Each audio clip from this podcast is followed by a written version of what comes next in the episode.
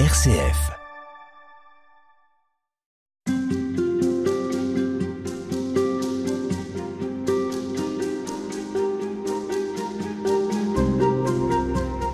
Et toute cette semaine, nous essayons de continuer à découvrir qui est le Christ et nous le faisons à travers euh, les ouvrages de Benoît XVI, le pape Benoît XVI. Euh, les ouvrages commençaient à l'époque où euh, il était encore Joseph Ratzinger et nous le faisons avec vous, Père Michel Fédou. Bonjour. Bonjour. Et aujourd'hui, on, va s'attacher aux chapitres qui sont consacrés à la résurrection. Ce sont peut-être les plus beaux de, ces livres, Jésus de Nazareth. Mais avant, j'aimerais qu'on revienne sur euh, ce que suscite Jésus comme euh, interrogation et comme curiosité auprès de ceux qu'il rencontre. Et je pense notamment à un sentiment que souligne le pape Benoît XVI tout au long de ses développements. C'est la frayeur, c'est la peur que l'on va trouver chez plusieurs personnages, chez Pilate, les disciples, chez les femmes. À plusieurs reprises, il y a euh, ce sentiment, la grande crainte. Oui. Oui, c'est vrai. Euh, De façon générale, euh, Jésus, dans les évangiles, suscite énormément de réactions. Alors, il y a des réactions d'admiration, des réactions d'étonnement, et il y a aussi, entre autres, des réactions de peur. À travers le thème de la frayeur, il faut entendre aussi, entre autres, l'écho des théophanies dans l'Ancien Testament. Euh, lorsque Dieu se révèle, se manifeste dans l'Ancien Testament, eh bien, je pense, ça suscite euh, la peur, la, la, la frayeur.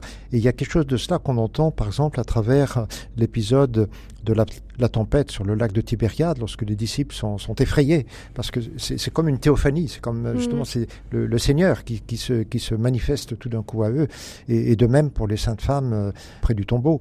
Euh, donc euh, il y, a, il y a ça qu'on peut entendre. Bien sûr, il y a la frayeur, tout simplement le- l'effroi humain, proprement humain, mais il y a aussi parfois, à travers cette frayeur, l'indice de ce qu'on est en présence d'une d'une révélation de Dieu, d'une manifestation de Dieu lui-même, du Seigneur, qui justement Jésus est le Seigneur. Alors justement, puisqu'on parlait de, de ces femmes à la résurrection qui euh, vont au tombeau, Benoît s'arrête euh, beaucoup sur le sépulcre vide. Oui. Dans quelle mesure ça peut être une preuve ou non de la résurrection du Christ, puisque nous n'avons pas de témoin de la résurrection en tant que telle, Mhm. mais en revanche du ressuscité, oui. On pourrait dire, en, rigueur de terme, le tombeau vide n'est pas une preuve, puisque justement, il y a des gens qui ont vu le tombeau vide et qui n'ont pas cru pour autant. Euh, les soldats romains, bon, on, leur a dit, le tombeau est vide, ils ont pu le constater eux-mêmes, et de fait, ils n'ont pas cru pour autant. Donc, de soi, en rigueur de terme, le tombeau vide n'est pas une preuve, mais en même temps, c'est un signe, un- un indice.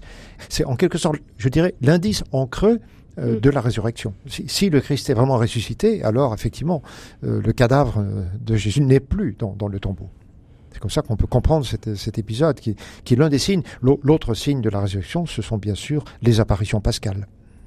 Et ces apparitions, euh, et Benoît XVI s'arrête beaucoup euh, sur euh, ce chapitre-là, sur cet événement historique à portée universelle, c'est comment se laisser surprendre par quelque chose de tout à fait nouveau? Pourquoi Dieu, après tout, ne se permettrait pas une autre dimension que nous ne connaissons pas? Oui, alors pour une part, on voit bien que les, apparitions, les apparitions pascales ont pour but de bien manifester que celui qui est précisément ressuscité, c'est celui-là même que l'on avait connu euh, durant son ministère public et au jour de la Passion. C'est Euh, bien le c'est- même. C'est bien le même, voilà. Et en même temps, il y a une nouveauté, précisément parce qu'il est victorieux de la mort. Et on voit bien, c'est frappant de voir comment, dans plusieurs récits d'apparition, la reconnaissance du ressuscité ne se fait pas immédiatement, euh, mais il y a en quelque sorte une conversion du regard. On voit ça par exemple avec Marie de Magdala dans l'évangile de Jean. C'est pas du premier coup qu'elle reconnaît le ressuscité. Il faut qu'elle se, qu'elle se retourne et ça suffit même pas. Il faut qu'elle s'entende appeler par son propre nom, Marie. Alors oui, elle reconnaît comme le Seigneur ressuscité. Et là encore, la foi juive, elle reconnaissait la résurrection, mais à la fin des temps.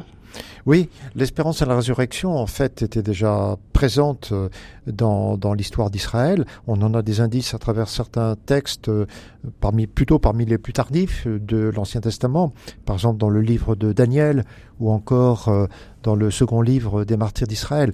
Il y avait vraiment l'espérance de la résurrection, mais c'était l'espérance de la résurrection à la fin des temps.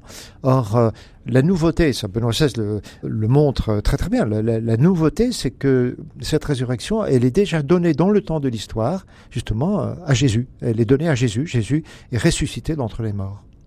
Et justement, il insiste pour dire que la présence de Jésus n'est plus dans le passé. À partir du moment où il est ressuscité, il est bien là aujourd'hui, présent parmi nous. Oui, oui.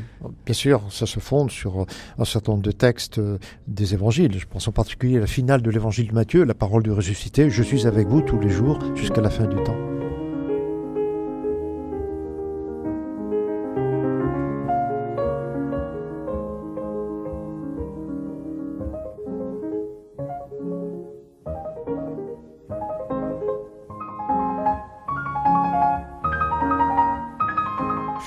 Est-ce que euh, Benoît XVI n'invite pas aussi à accepter euh, l'inattendu, l'inimaginable, quelque chose de nouveau qui ne peut pas exister?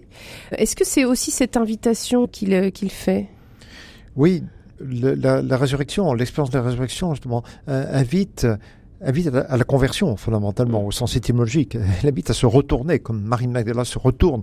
Elle, invite à un changement dit. Paul, saint Paul insiste beaucoup là-dessus dans, euh, dans, ses épîtres. La, résurrection, euh, c'est bien sûr avant tout euh, la résurrection de Jésus, mais c'est aussi ce qui rend possible, ce qui permet, ce, qui fonde un retournement des croyants, une conversion des chrétiens qui vont être précisément, ça va être signifié par le baptême des chrétiens baptisés dans la mort et la résurrection du Christ. Alors j'ai beaucoup aimé une, question que pose Benoît XVI euh, en fin d'ouvrage. Comment les disciples ont-ils pu se présenter à Jérusalem joyeux alors que le monde n'était pas changé, Jésus s'était définitivement éloigné d'eux et ils avaient reçu une mission irréalisable qui était au-delà de leur force. Alors comment pouvaient-ils se présenter devant les gens à Jérusalem, en Israël, et dire ce Jésus qui apparemment a échoué est au contraire notre sauveur à nous tous Ce que je crois vraiment, l'explication de cela, c'est qu'ils étaient habités intérieurement par euh, l'expérience et la certitude de cette présence du Christ vivant. La résurrection, effectivement, comme je disais tout à l'heure, n'était pas seulement pour eux quelque chose qui venait de se produire dans un passé récent, mais c'était euh, quelque chose qui laissait des traces, qui demeurait présent. Croire en la résurrection, c'est pas simplement croire que Dieu a ressuscité Jésus un jour du temps, mais c'est croire qu'il est vivant, qu'il demeure vivant aujourd'hui. Et c'est cela qui a donné aux apôtres la force inouïe d'être effectivement joyeux et plein d'allégresse, alors même que le monde apparemment continuait euh, à être comme avant. Michel Fédou, vous vous êtes penché euh, sur euh, de nombreux écrits de Joseph Ratzinger et devenu Benoît XVI ensuite. Qu'est-ce qui vous marque chez lui? Qu'est-ce qui vous surprend? Qu'est-ce qui vous donne plaisir à le lire? Je dirais, cet ouvrage euh, est d'un style assez particulier par rapport à d'autres écrits antérieurs de Joseph Ratzinger. Je pense à des ouvrages comme euh, La foi chrétienne irait aujourd'hui ou son ouvrage euh, La mort et l'au-delà. Ce sont des ouvrages euh, qui ont beaucoup plus de notes, qui semblent plus érudits, etc. Ce qui est frappant dans cet ouvrage, c'est, je dirais quand même dans une large mesure, la nouveauté de son style.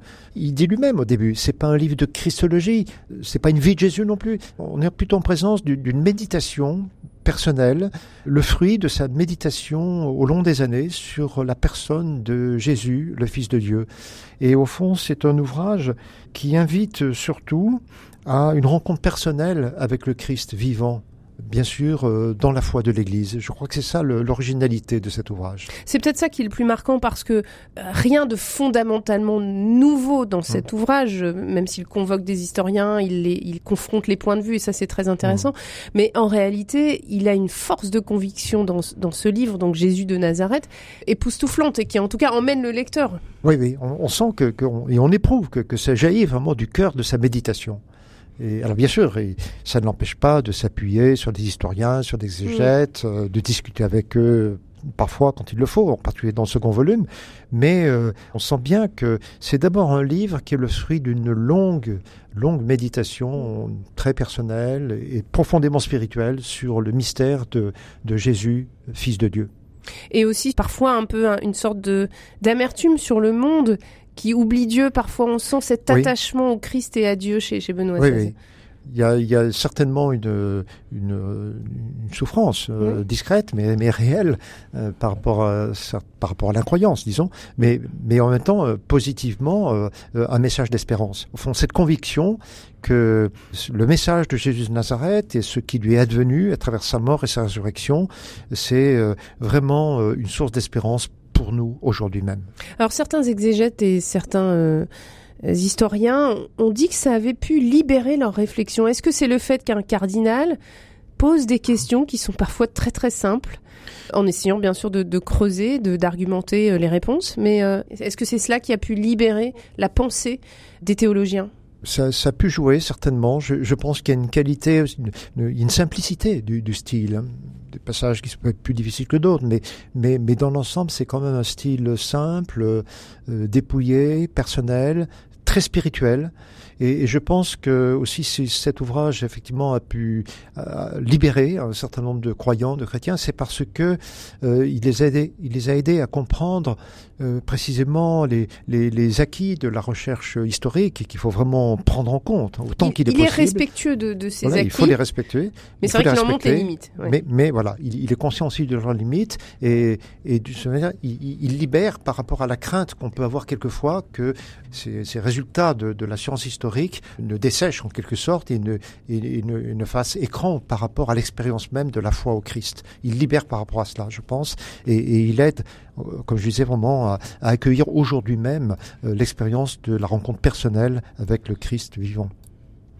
Merci beaucoup, Père Michel Fédou. Je rappelle que vous êtes euh, jésuite, agrégé de lettres classiques, docteur en théologie. Vous enseignez en patristique et théologie dogmatique au Centre Sèvres. Et puis, euh, vous avez reçu euh, le prix Ratzinger des, mains du pape François en décembre 2022. Merci beaucoup d'avoir relu avec nous les ouvrages commencés par Joseph Ratzinger et terminés par Benoît XVI. Ces ouvrages qui s'appellent Jésus de Nazareth. C'est en trois tomes il faut commencer après, euh, après. Exactement, tout à fait. Merci beaucoup.